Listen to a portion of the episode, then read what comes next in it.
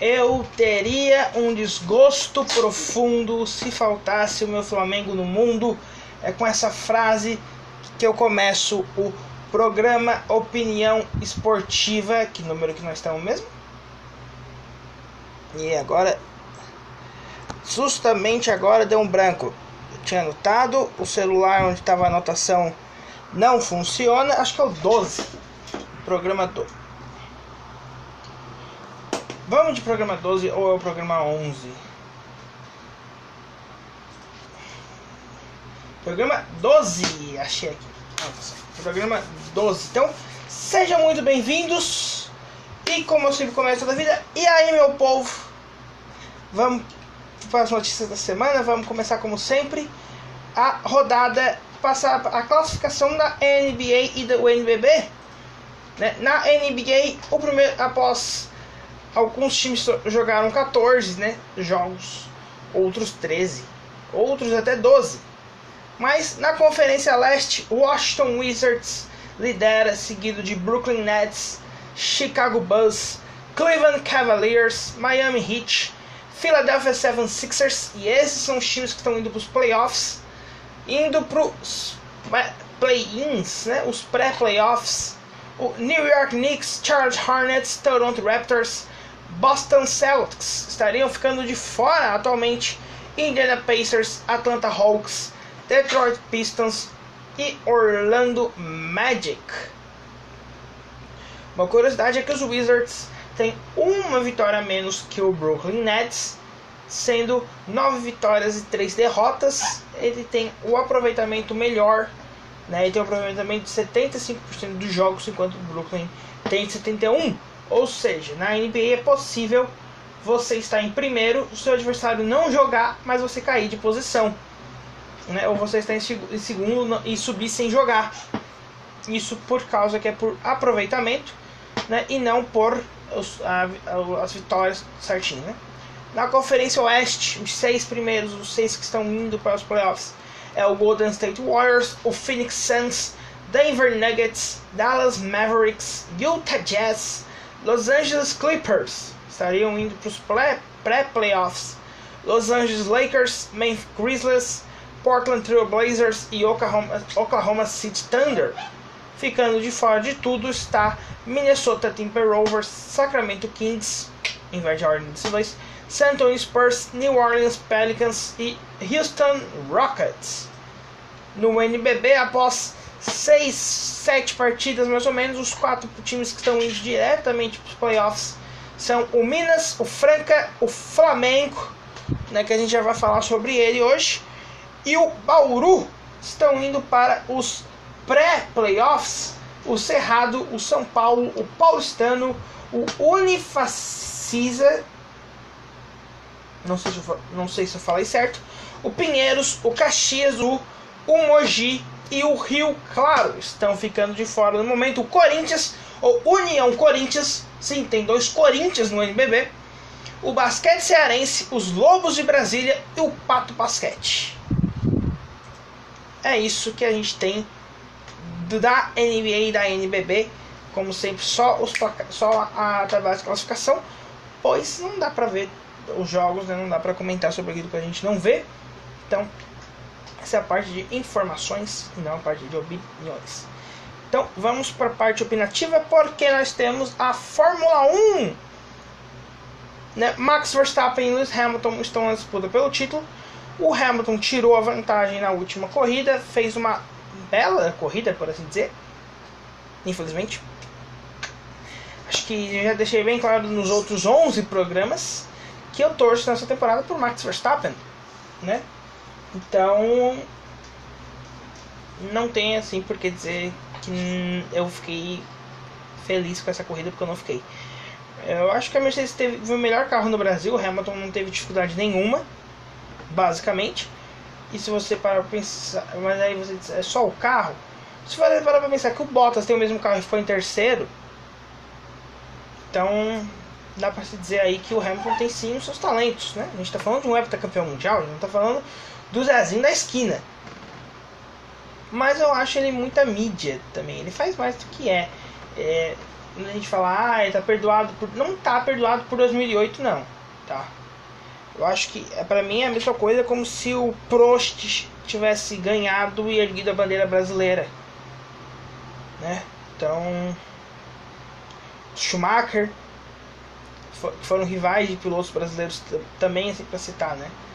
O Mansell, o, o Lauda, que era rival do Fittipaldi, o Stewart.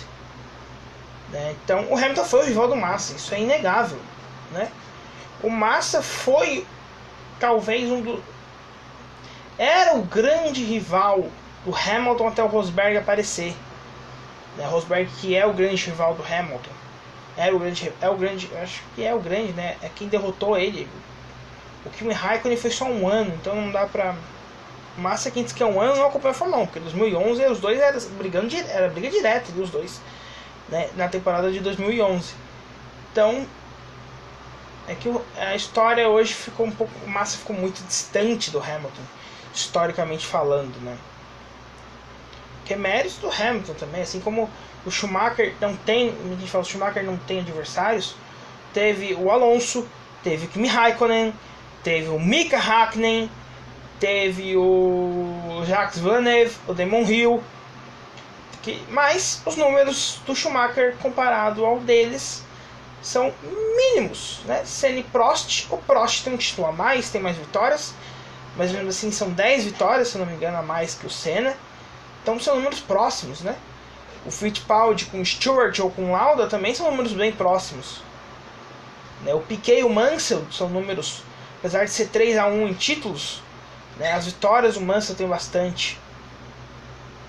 Então, o Hamilton e o Schumacher, por exemplo, eles não têm rivais contemporâneos à altura deles. Né? Então é natural que fica assim.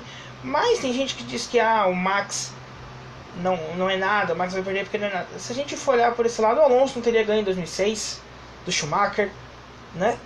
Então existem grandes, existem novos talentos, né? O, geralmente os grandes talentos correm entre si, correm com os seus substitutos. Há exceções. Fangio não correu com o Tim Clark, mas correu com o Gran Hill, que correu com o Tim Clark Clark correu com o Stewart, né, que correu com o Lauda na pista. Lauda entregou, correu junto com o Prost. Tem os anos em que não tem Lauda. O só foi em 79 e o Prost chega em 80. Então tem ali duas temporadas que não tinha o, o a passagem do bastão, né? Mas o Fittipaldi ainda estava na pista nessa época. Então dava para se fazer uma de ligação. O Prost tinha Senna, Piquet, Mansell. Senna, que correu com Schumacher. Schumacher, que correu com Hamilton. E, né, e o Hamilton teve grandes pilotos ao seu lado: Fernando Alonso, Sebastian Vettel, o Kimi Raikkonen. Que o título do Raikkonen, o vice-campeão, é o Hamilton. Então eles. E o Raikkonen está até hoje, né? Então, basicamente, em todos os títulos do Hamilton, o Kimi Raikkonen estava presente. Então, também não é carta fora do baralho. Temos a temporada mais é, é, mais disputada da história da Fórmula 1, que é a de 2010, que superou a de 86. A de 86 chega na penúltima etapa com quatro aspirantes, quatro pilotos disputando o campeonato mundial: Nigel Mansell, Ayrton Senna, Nelson Piquet e o campeão daquela temporada, o Alan Prost. 2010 são cinco pilotos. São os cinco, talvez, que mais representem aquela geração. Era uma temporada em que o Kimi Raikkonen estava nos seus dois anos sabáticos e o Schumacher estava voltando. Então nós tínhamos os cinco ali: o Jason Button, o próprio Lewis Hamilton, o Sebastian Vettel, que viria a ser um, o campeão daquela temporada e ganharia os três campeonatos seguintes, e o mais é, o maior deles no momento, em termos de recordes, em termos de títulos, vitórias, era o bicampeão Fernando Alonso, que hoje está atrás de Lewis Hamilton, com sete títulos, e Sebastian Vettel, que tem quatro. E o Mark Webber de intruso ali, que é o único não campeão dessa parada. Mas 2010 é uma boa temporada, né? Mas todo mundo diz. E, mas em nomes, a melhor temporada é a de 2012, que tem todos esses nomes, mais o retorno do Kimi Raikkonen. Então, em cito nomes, a temporada que tinha mais nomes é a de 2012, que talvez bata de frente, né? Tem grandes nomes, com a temporada de 84 da Fórmula 1, que também tinha grandes nomes. A única diferença é que em 2012 a gente sabia que todos esses nomes eram de pilotos importantíssimos, pois já eram grandes pilotos. A gente está falando de um Hamilton campeão mundial, um Vettel bicampeão, o Schumacher hepta, o Alonso também bicampeão, Jason Button campeão mundial e o Kimi Raikkonen volta, um campeão mundial voltando também. Ainda teremos naquela temporada Mark Webber, que era um piloto que ganhava provas naquele período, o Felipe Massa, que era um vice-campeão mundial, mas tere, e teremos como nomes que não eram conhecidos, é, mas que correram aquela temporada, por exemplo, o australiano Daniel Ricciardo.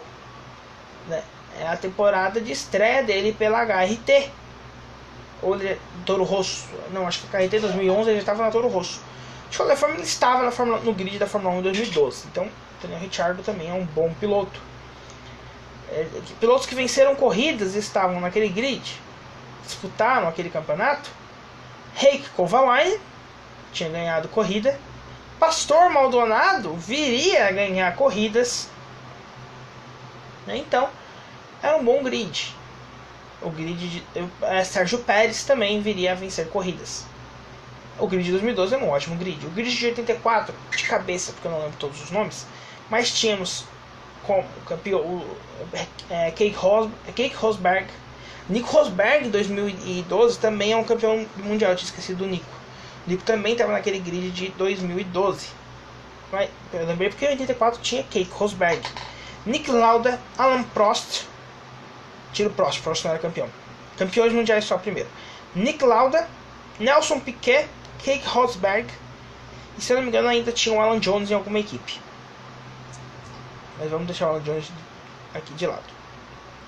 Pilotos que viriam a ser campeões mundiais. Alan Prost, aí sim. Nigel Mansell e Ayrton Senna fazendo seu ano de estreia. Também é um bom grid, o grid da Fórmula 1 de 1984. Que é muito parecido, por exemplo, com o da Fórmula 1 de 85.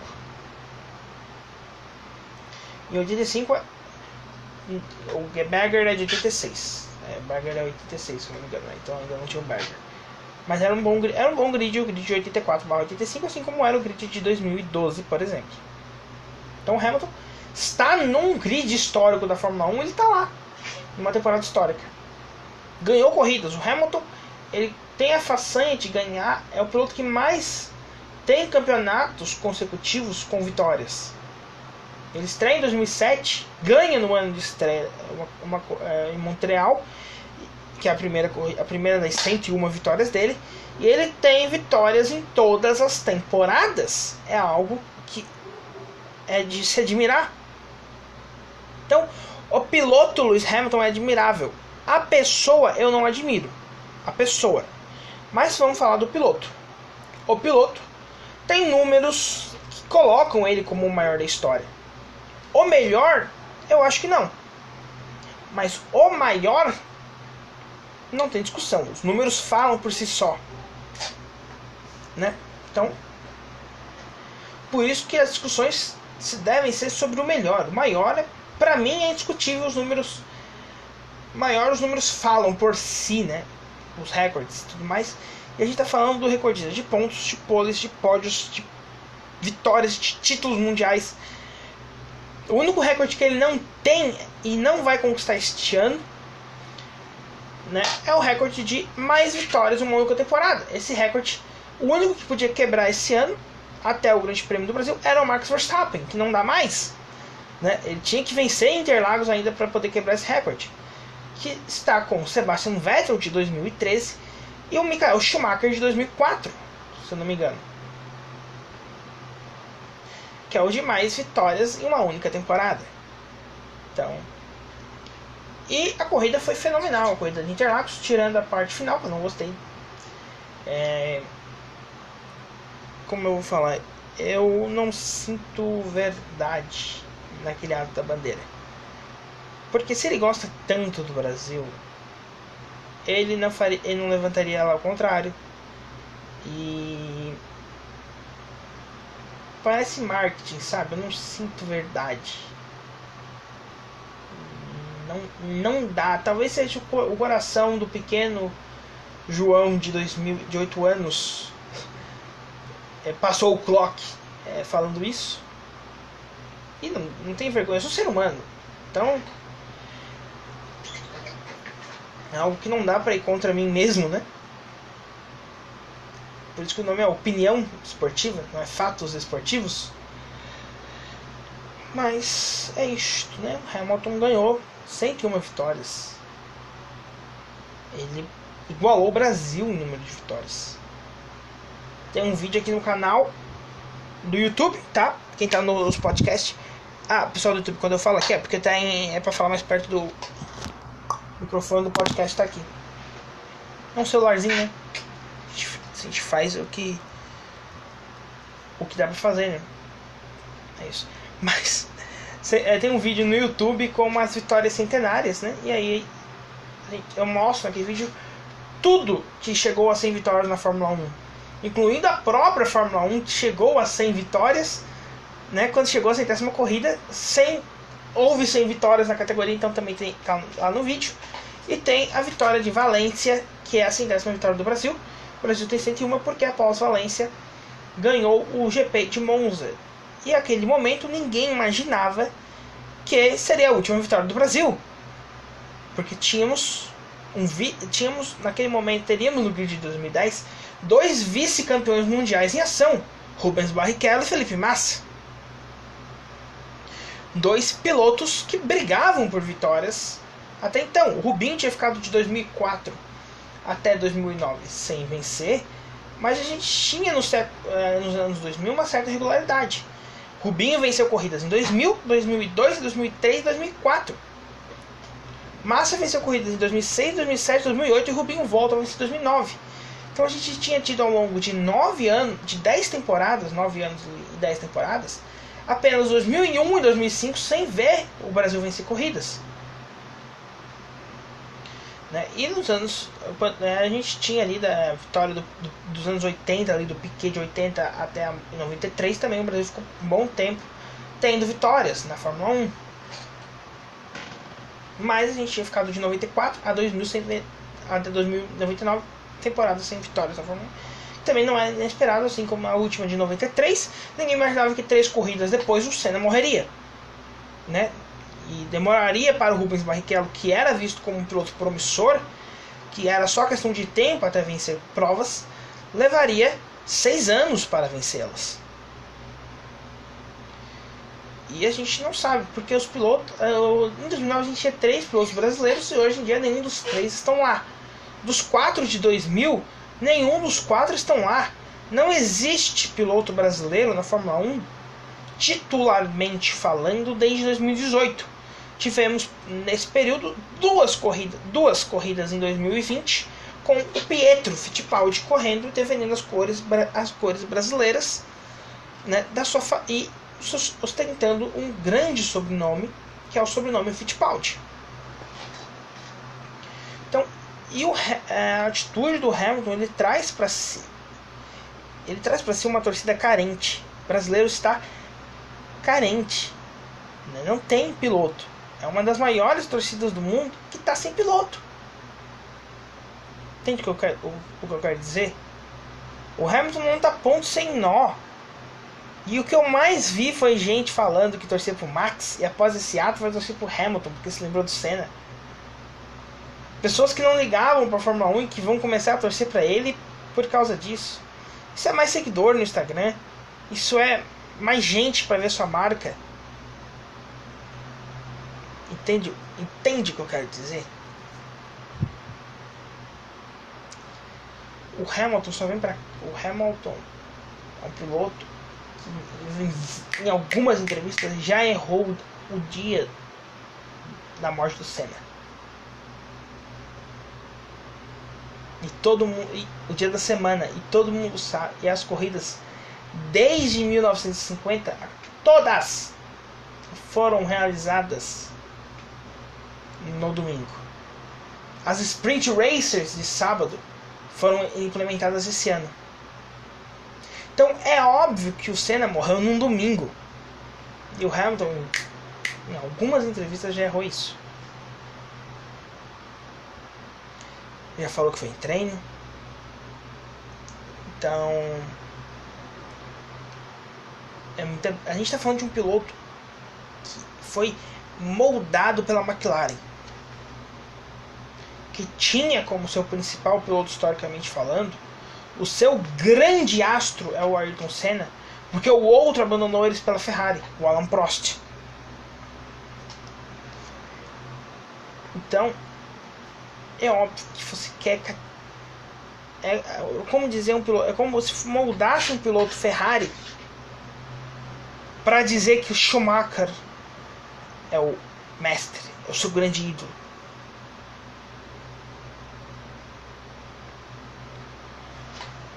mas não soubesse o que aconteceu com ele.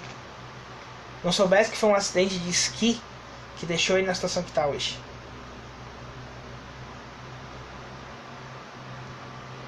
Então, não se engane com o Lewis Hamilton. E eu não to torço para quem você quiser, tá? Eu já torci pro Hamilton quando era contra o Rosberg.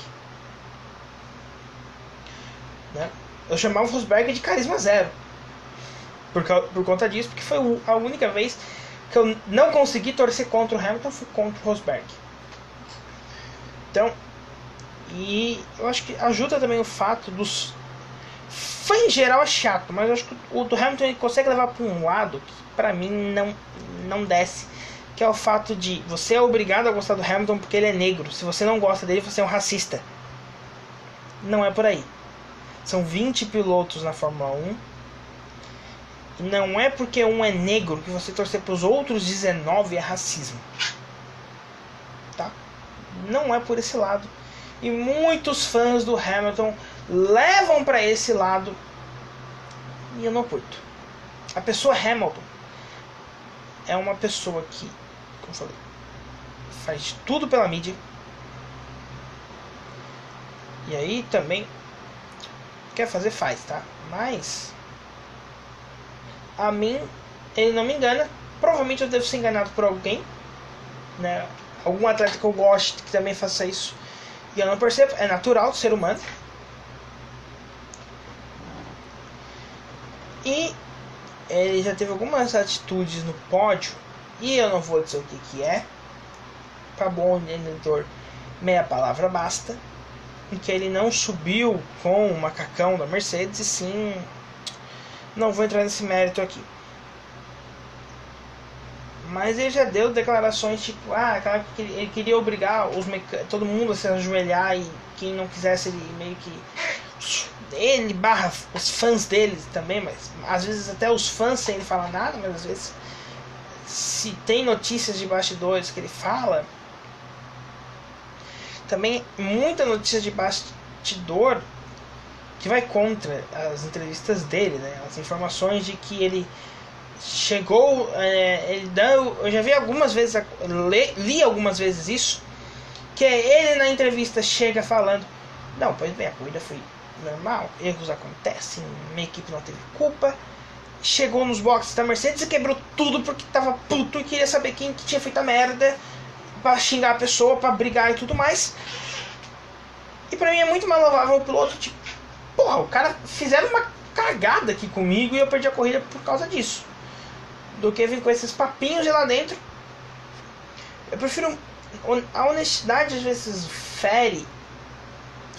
Mas eu acho também. Tem que ser um pouco político, mas uma coisa é ser político, outra coisa é ser falso. Não sei se dá para entender o que eu estou dizendo. Mas para mim tem existem né, essas essas nuances né, entre falsidade e politicagem.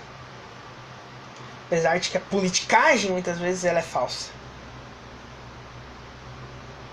Muitas vezes, né? Mas. E outra coisa, os fãs do Hamilton passaram a semana dizendo que não podia vaiar o Hamilton, que era uma falta de respeito. Eu, particularmente, eu acho que vaias servem para você deixar o seu adversário desconfortável. Tudo mais. E aí vaiaram o Max.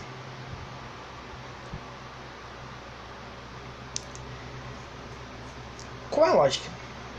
Eu já perguntei para alguns e nem todos. Alguns me tiveram a pachorra de dizer que foi porque o Max jogou o Hamilton para fora da pista. Isso foi na corrida de domingo. O Max estava sendo vaiado o final de semana inteiro. Os caras são videntes? É incoerência que se chama, né? Porque passaram a semana inteira dizendo que não podia vaiar o Hamilton, que era falta de respeito. O que, que o Hamilton tinha feito pro brasileiro, né? Que era besteira pensar em 2008. Que o Massa perdeu porque o Massa nem fez frente ao Hamilton. Porque hoje é fácil olhar, né? Sete títulos contra zero, é 7 a 0 em títulos. 2008 foi um ponto.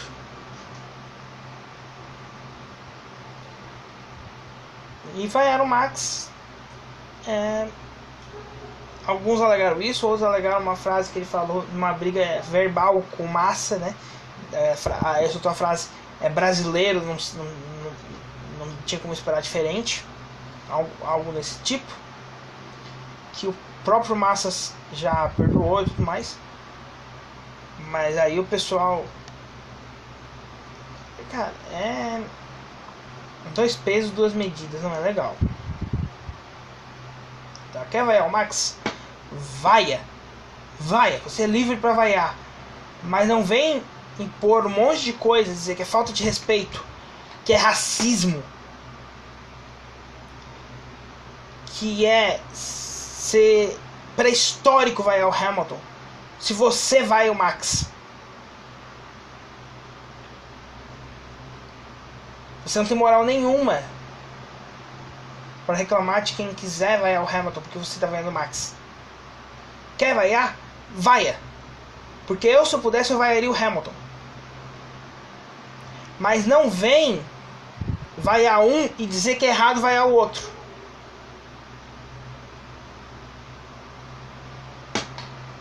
Quer vai a vai. Mas não vem impor aquele negócio que é até algo que eu falei. É prepotente. Que eu ouvi a gente falando que é porque o Hamilton luta pelo bem. É prepotente você dizer o que, que é bem e o que, que é mal. O que, que são lutas do bem e o que, que são lutas do mal.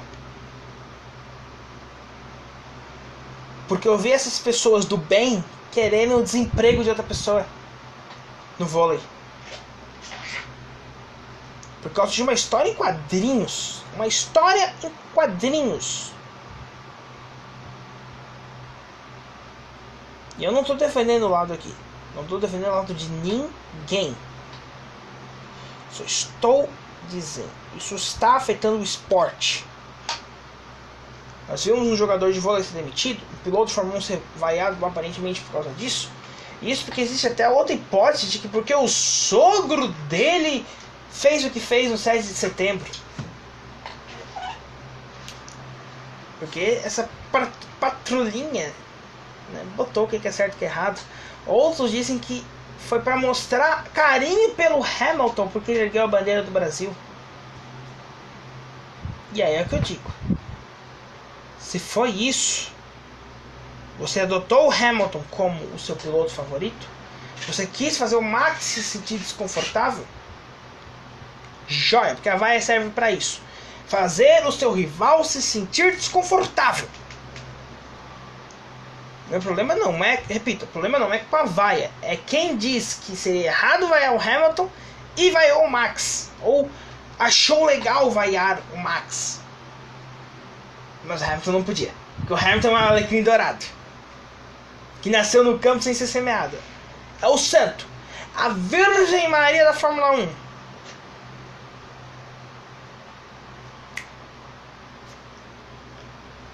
Então.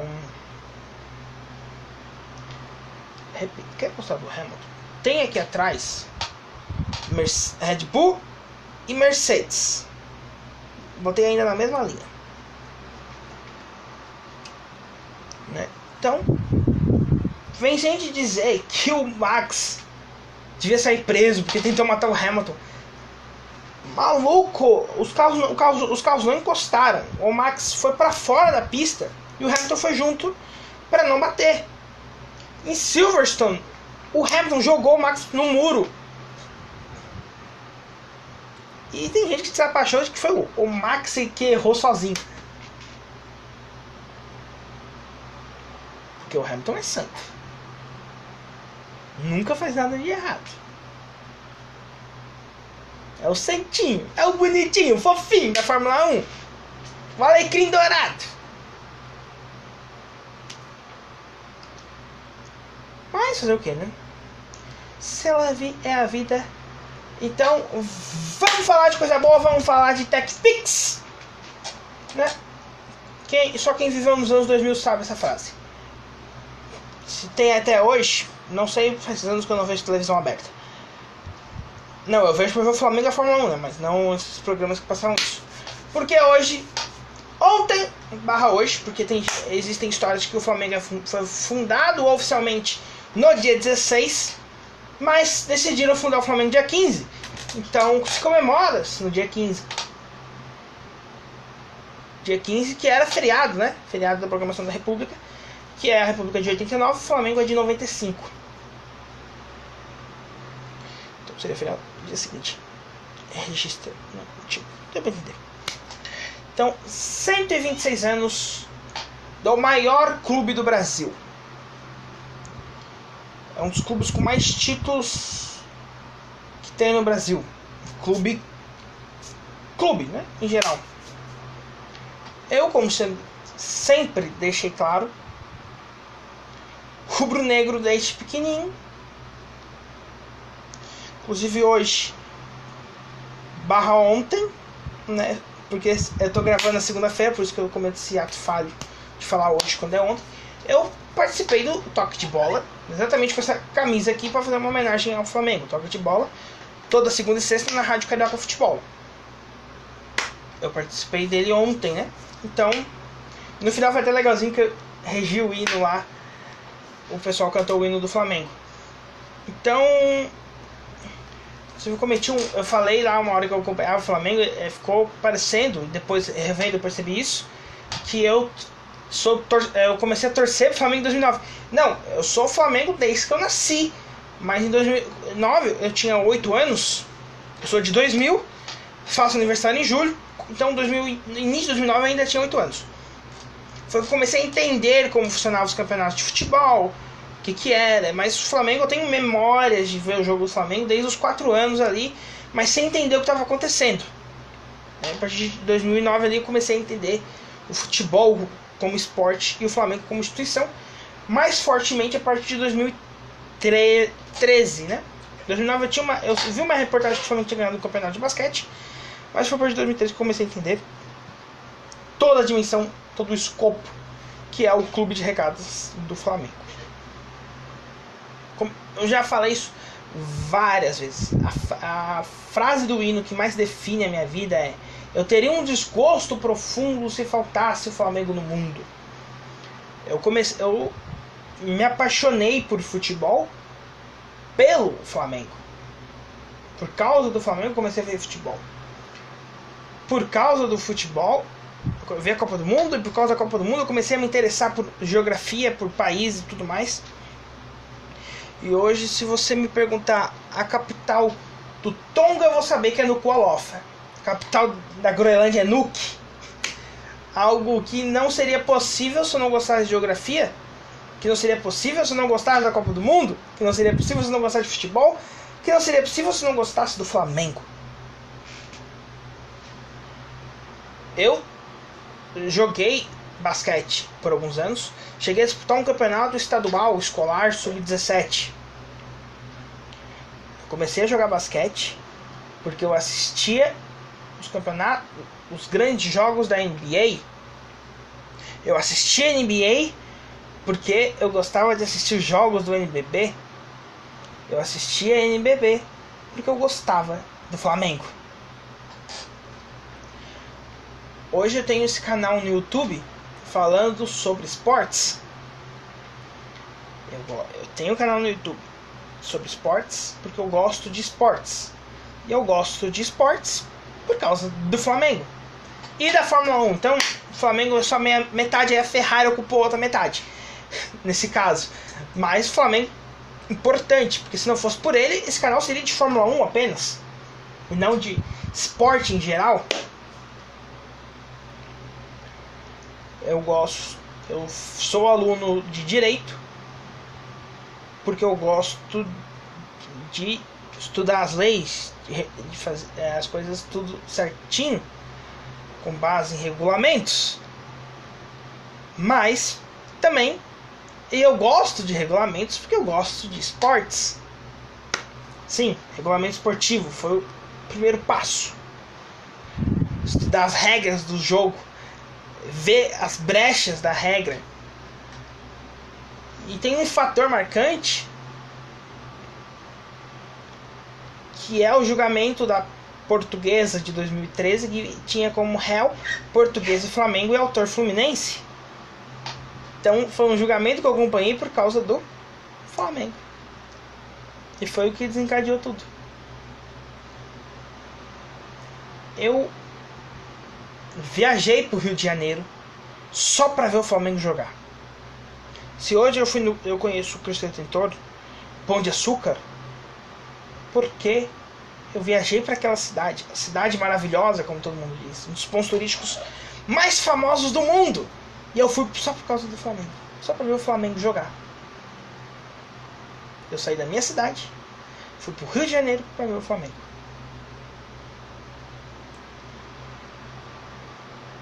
Eu joguei futebol com goleiro ou zagueiro porque eu gostava de assistir o Flamengo.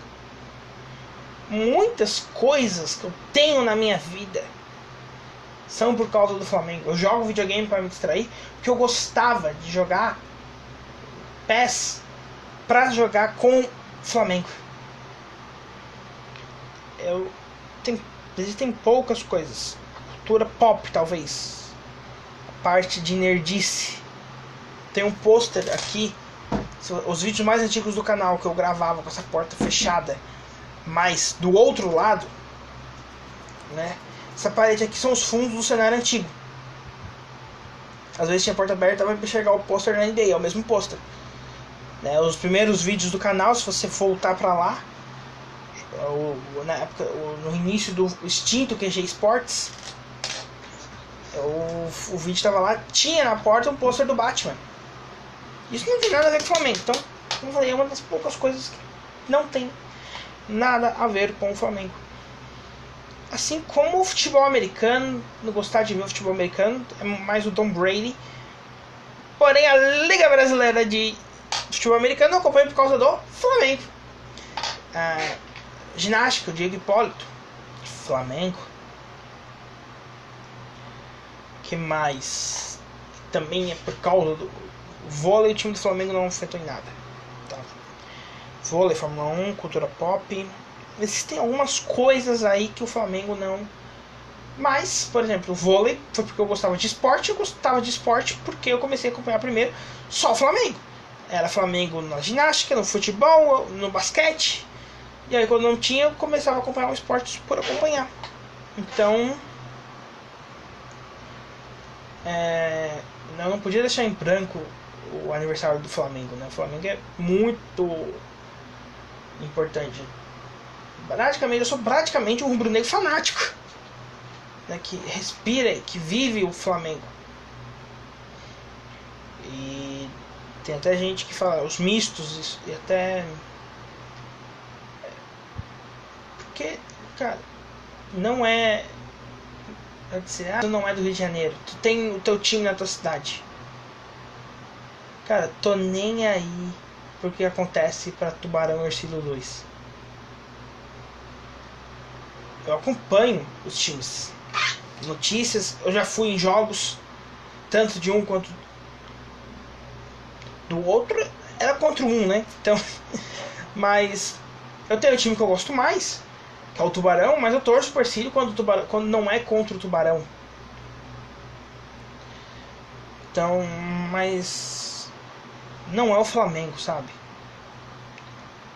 É, a maioria de nós, mistos, torcedores do Flamengo, que não são do Rio de Janeiro, que tem outros clubes nas suas cidades, pelo menos os que eu conheço, tem esses outros clubes como uma forma de ir pro estádio, de poder ver o futebol ao vivo. Mas eu já vi várias vezes pessoas isso que eu nem conhecia, que estavam no jogo desses times aqui da cidade com um radinho, um celular, ouvindo o Flamengo, vendo o Flamengo. Um olho aqui, um olho lá. Mas nunca que ficaria um olho aqui, um olho lá no Maracanã.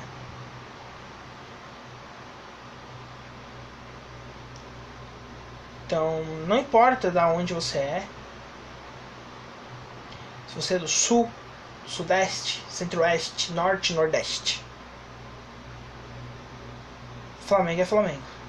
É a maior torcida do Brasil. A maior torcida do mundo. Então, tem uma listinha que eu achei da Wikipedia. Eu não vou botar ela aqui, mas eu vou ler para vocês essa listinha.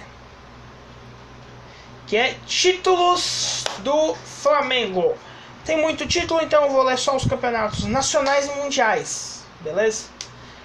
Campeonato Brasileiro de Atletismo. O Flamengo ganhou em 55, 56, 57, 58, 59, 60, 61, 62 e 64. Nove vezes campeão nacional de atletismo masculino. Campeonato feminino nunca foi campeão nacional. Campeonato de basquete, campeão do mundo em 2014, mundial que não tem os times da NBA, é o mundial FIBA. Campeão da Champions League das Américas de basquete em 2021. Liga das Américas de 2014, Liga Sul-Americana de 2009, que seria equivalente à Sul-Americana, e Campeonato Sul-Americano de 53. Diz que tem dois, mas são duas temporadas, tá? Não entendi muito bem aqui. Oito vezes campeonato, campeão brasileiro, 2008, 2009, 2013, 2014, 2015, 16, 19 e 21.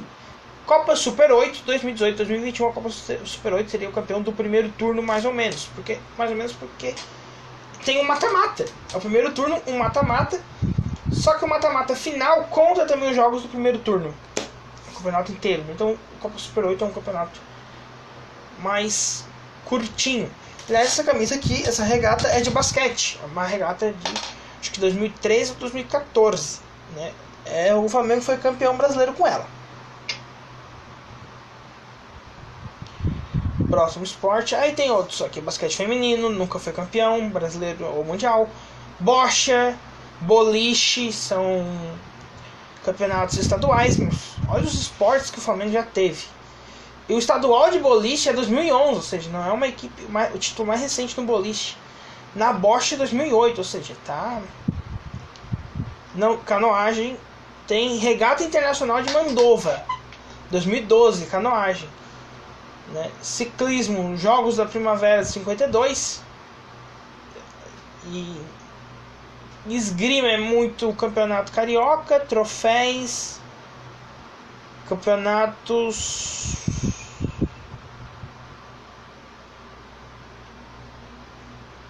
Esgrima tem muito campeonato carioca aqui na, na esgrima.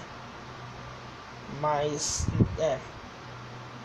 Campeão de League of Legends 2019, segundo semestre. O Flamengo tem time de LOL também. Eu tô falando, o Flamengo ele tem time de tudo que você pode imaginar e é campeão de muita coisa. Então aqui até agora a gente viu que ele foi campeão brasileiro de atletismo, de basquete, de LOL né? Que são os que eu tô, eu tô indo na ordem aqui. Futebol aí, é um Mundial de Clubes 81, duas Libertadores 81 19, se Deus quiser ganhar Libertadores de novo agora em 21. Uma Recopa Sul-Americana uma em 2020, uma Copa Mercosul em 99, oito campeonatos brasileiros: 80, 82, 83, 87, 92, 2009, 2019, 2020. Três Copas do Brasil: 90, 2006, 2013. E agora é o momento Merchan. Porque eu falei de 87, tem um vídeo aqui no canal. Opina aí o que é Campeonato Brasileiro. Opina aí 002 ou 001. Os dois eu recomendo os dois. Um é sobre o Mundial de Clubes e o outro é sobre o Campeonato Brasileiro. Então, recomendação aqui de vídeos do canal. É, são os vídeos acho que mais citados. Opina aí são, tem mais do que esses dois. Mas o importante. E já que a gente falou do Hamilton lá, o Opina aí também de política no esporte também é bem interessante sobre esse assunto. Continuando. Duas Supercopa do Brasil e uma Copa dos Campeões. Né? Carioca a gente não vai falar porque Carioca somente tem todos os esportes, então para a gente não falar de tudo aqui. Campeão brasileiro 2016 no futebol feminino. Campeão de conferências no futebol americano, ele nunca foi campeão de fato. Mas o fato curioso é que o time do Flamengo já chegou invicto a uma final. Tinha ganhado todos os jogos e perdeu para o Timbó de Santa Catarina, o time, o time de Santa Catarina, né? O Timbó Rex, né? Que é no, mais no norte do estado aqui catarinense, ganhou do Flamengo na final. Futebol de areia. Tem o Campeonato Brasileiro Sub-23, mas aí base a gente não vai. Sub-23 de 2012, mas base a gente vai não vai falar muito. Mas tem uma Copa do Brasil Feminina em 2012. Meu Deus. Futebol de botão. Aquela brincadeira de criança. Sabe? Aquela brincadeirinha de uma mesa e vai jogando. O Flamengo foi campeão brasileiro em 2009 de futebol de botão. Joga tudo. É esporte, o Flamengo tá lá e tá sendo campeão. Né? Porque todos esses esportes que eu tô citando, ele tem títulos. Estadual, nem que seja só estadual, mas tem títulos. Futebol de botão ganhou Campeonato Masculino versão 3 toques 2009 e Campeonato Brasileiro de Futebol de Botão estilo dadinho. Ganhou em 2012, 2013 e 2015. Caraca! Velho, o Flamengo tem muito título. Campeão brasileiro de Society em 2011. Campeão da Copa do Brasil de Society 2011, 12, 13. Caraca, velho, é muito título. Liga Nacional de Futebol Society 2013. Mundial de Clube Society 2013.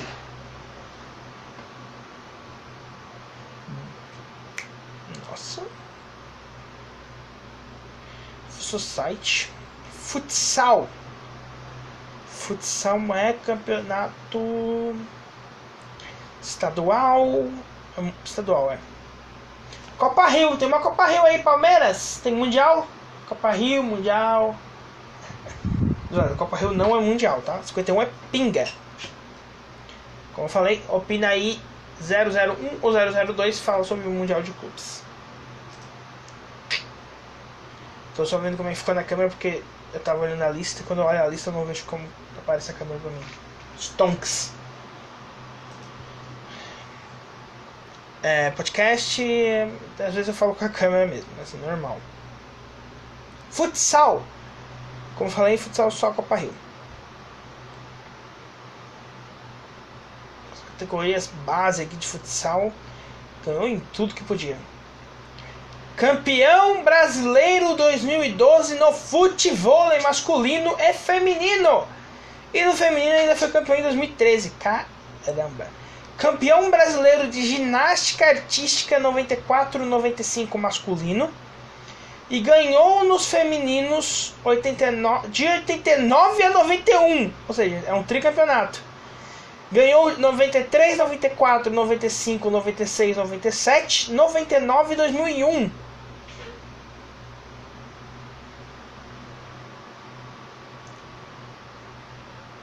Campeonato Brasileiro Absoluto de Ginástica Artística. 14 títulos consecutivos de 89 a 2002. Caramba! Brasileiro por equipes, tricampeão 2005, 6 e 7. Brasileiro juvenil, como eu falei, base a gente não vai falar. Estadual também não. Camp... Não. Campeonato Pan-Americano de 98 no masculino. Campeonato Pan-Americano de 99 feminino. Campeonato Pan-Americano feminino de 2000 também.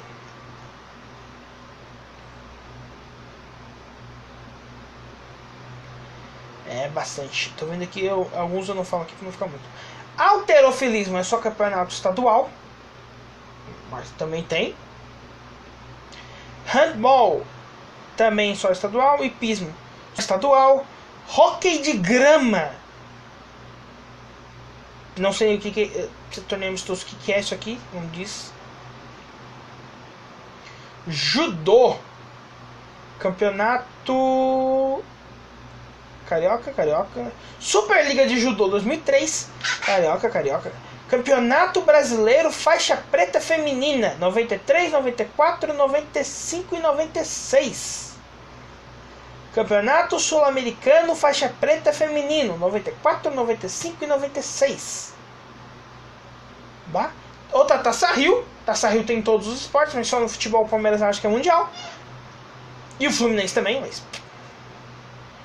Mais o Palmeiras que fica puxando essa besteira. De novo, vídeo, opina aí. Sempre bom falar isso, né? Torneio, campeão, campeão estadual. Campeão pan-americano sênior meio leve em 99. Ainda tô no judô, tá? Campeão sul-americano sênior meio leve em 99. A pan-americano e sul-americano. Se você não sabe a diferença de pan-americano para sul-americano. Pan-americano é o campeonato das Américas. Sul, Central, Norte Caribe. Sul-americano, acho que você já entendeu o que, que é. Né? Então, Pan-americano é tudo. Então, o Flamengo, no ano de. Opa, aqui. No ano de 99, ganhou o Sul e o Pan-americano. Campeão brasileiro feminino médio de 99. 99, o judô do Flamengo bombou. Estadual não conta. Campeão sul-americano em 2000 e campeão do circuito olímpico em 2003 do feminino peso leve. Sétima Copa Internacional de Judô em 2003, campeão mundial em 2003. Tá? Nado sincronizado, campeão brasileiro em 97, 98, 99, 2000, 2001, 2002, 2005, 2006, 2008, 2009, 2010, 2011 e 2012 Campeão brasileiro de solo, de nado sincronizado solo, 2001. E também ganhou no mesmo ano a versão dueto. Bah. Campeonato Sul-Americano de 2001. Então, nado tem bastante. Campeão brasileiro de nado sincronizado sênior. 2002, 2010, 2011 e 2012. primeira divisão. Em 2011 2012 ganhou a primeira e a segunda. Que eu acho que no nado sincronizado é por atleta, talvez. Seria a única forma de ele ser campeão da primeira e da segunda divisão na mesma temporada.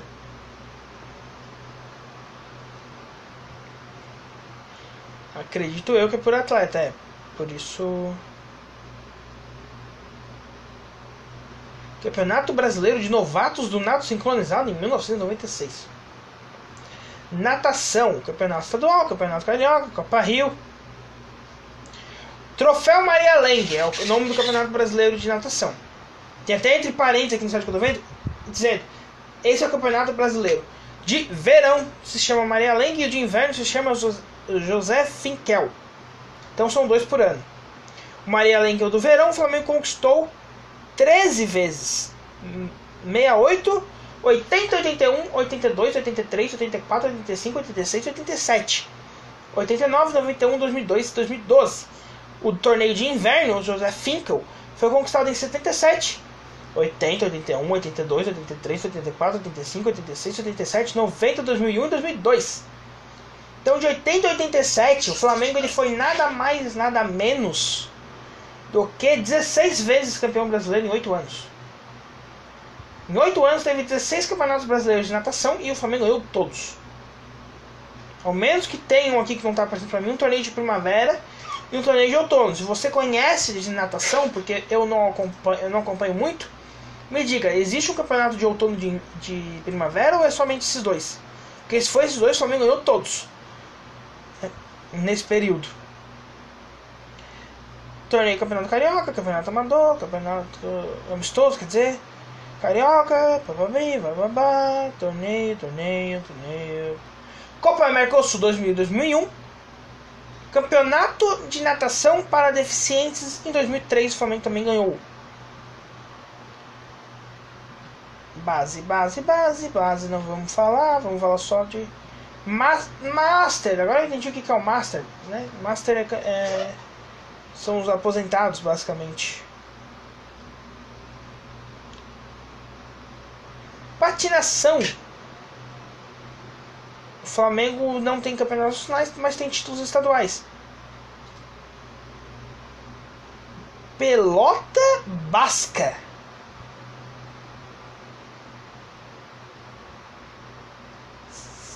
Se você está pelo podcast, está fazendo uma cara aqui de. Que que é isso? Pelota basca é um esporte jogado com uma bola que é batida com a mão, uma raquete, um bastão de madeira e uma, ou uma cesta contra uma parede, tradicionalmente entre duas equipes separadas por uma linha no chão. O Flamengo tem título de pelota basca, campeonato estadual mas tem título de pelota basca e fica o conhecimento. O Flamengo tem time até de pelota basca. Polo aquático, mais famoso. Campeão brasileiro feminino em 2010, 15, 16, 17 e 18. Não, o masculino foi campeão apenas uma vez em 94. Mas o masculino em 93 foi campeão sul-americano. Troféu João Avelange. E aí vem um momento curiosidade histórica. João Avelange, presidente da, da FIFA. Presidente da FIFA, antes de ser presidente da FIFA, era presidente da CBD, Confederação Brasileira de Desportos. Ou seja, a CBD, atual CBF, cuidava de todos os esportes brasileiros, o que justificava que o seu presidente fosse um jogador de polo aquático, que é o João Avelange ele é um dos maiores jogadores de polo aquático que o nosso país já teve. É por isso que homenageiam ele direto e o Campeonato Brasileiro, porque eu estava vendo ali, eu tinha um troféu com o nome dele. Então, por isso que. E aí, é curioso que o jogador de polo aquático foi presidente da FIFA, né? Porque puxa, ele era presidente uma, da principal confederação brasileira. Confederação Nacional de Futebol, ele era o presidente. É que aqui no Brasil era uma bagunça a época, e é diferente de hoje que tem, existem todas as CBs. Né? Mas a CB original é, é a CBF. A CBF ficou como a original, tanto é que o logo da CBF é o, o logo da CBF é o da CBD. É o mesmo logo ali e tudo mais. Então só um momento de curiosidade de João Avelange ali. Que é que troféu. Eu, eu não sei que se é um campeonato nacional, mas troféu João Avelange conquistado em 94. Troféu Brasil Imagino eu que era o nome talvez do Campeonato Brasileiro, porque todos são anteriores a 94. 85, 86, 87, 88 e 93. Porém, o Troféu Brasil Feminino foi conquistado depois. Então, imagino eu que seja na verdade tipo uma Copa do Brasil, então pelo visto. 87, 91 e 2011. Também não entendo nada de polo aquático. Mas estou listando aqui os títulos do Flamengo. Ficou longo por causa disso o vídeo e o podcast. Pessoal do podcast, eu vou me despedindo aqui de vocês e no YouTube o vídeo continua. Falou, falou, até mais. Vejo vocês semana que vem no podcast. Conteúdo adicional no YouTube.